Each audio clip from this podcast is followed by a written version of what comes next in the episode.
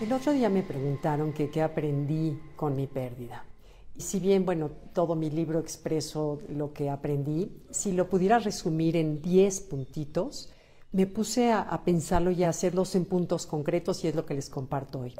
Número uno, aprendí que el amor y el dolor son caras de la misma moneda. Aquello que amas es lo que te duele. Número dos, aprendí que el duelo no es interminable. El duelo un día te das cuenta que te despiertas y que puedes sonreír y que estás contenta, etc.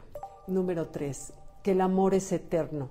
El amor es eterno en el sentido, aunque nuestro ser querido se vaya, el amor sigue y la conexión con ellos sigue, porque el amor, como decían los mayas, es lo único que trasciende del plano terrestre al plano celestial. Entonces, el amor sigue, solo hay que aprender a identificar esa presencia de otra manera. Después, las pérdidas finalmente se integran, no las superamos, las integramos a la vida y aprendemos a vivir con ellas. Después, la mejor forma de honrar la memoria de nuestro ser querido es a través de vivir plenos, contentos, disfrutando de la vida, que yo me imagino que desde arriba o desde donde están nos ven y les da orgullo vernos que estamos llevando un duelo con dignidad, con una salida bonita, que estamos disfrutando de este plano que es irrepetible.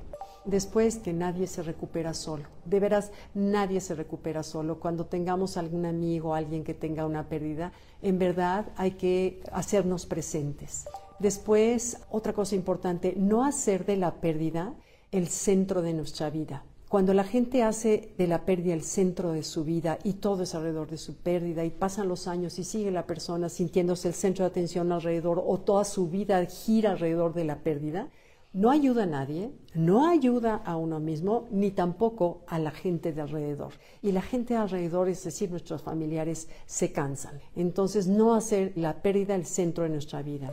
Esas tonterías que en un momento dado te preocupan, te atormentan, etcétera, junto a la muerte se vuelven ridículas. Entonces hay que mantener nuestra perspectiva siempre de que son ridículas. Todas las tonterías que a diario se nos vienen a la mente como la gran tormenta son tonterías frente a la muerte.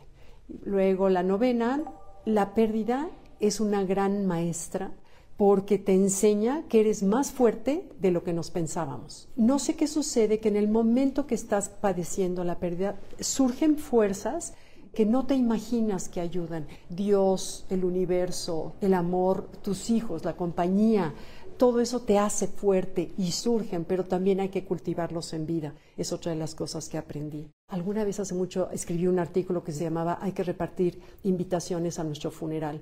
Y es cierto, es como a lo largo de la vida apoyarte en la gente para que el día que tú las necesites estén alrededor de ti.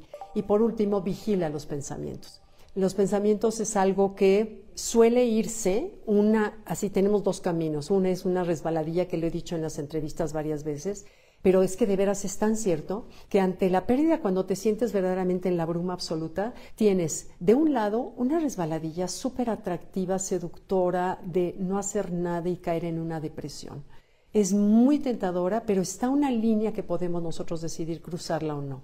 Y por otro lado está el tomarte de aquí y salir adelante y ver lo bueno de la vida y ver lo que sí hay y llevar un duelo con dignidad, aunque el duelo hay que honrarlo, hay que llorarlo, hay que sacarlo de la mejor manera, nunca guardarlo, nunca, pero la mente que se tiende a ir al pobre de mí y a la victimización, esa es la que hay que vigilar. Entonces, bueno, les comparto 10 lecciones así muy breves de lo que aprendí en la pérdida, que ojalá, si estás en tu caso, sobre todo que viene diciembre y es un mes en que las pérdidas se acentúan.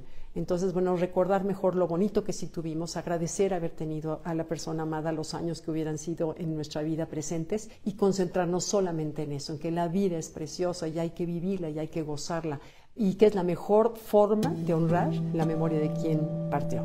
Gracias, gracias, los leo.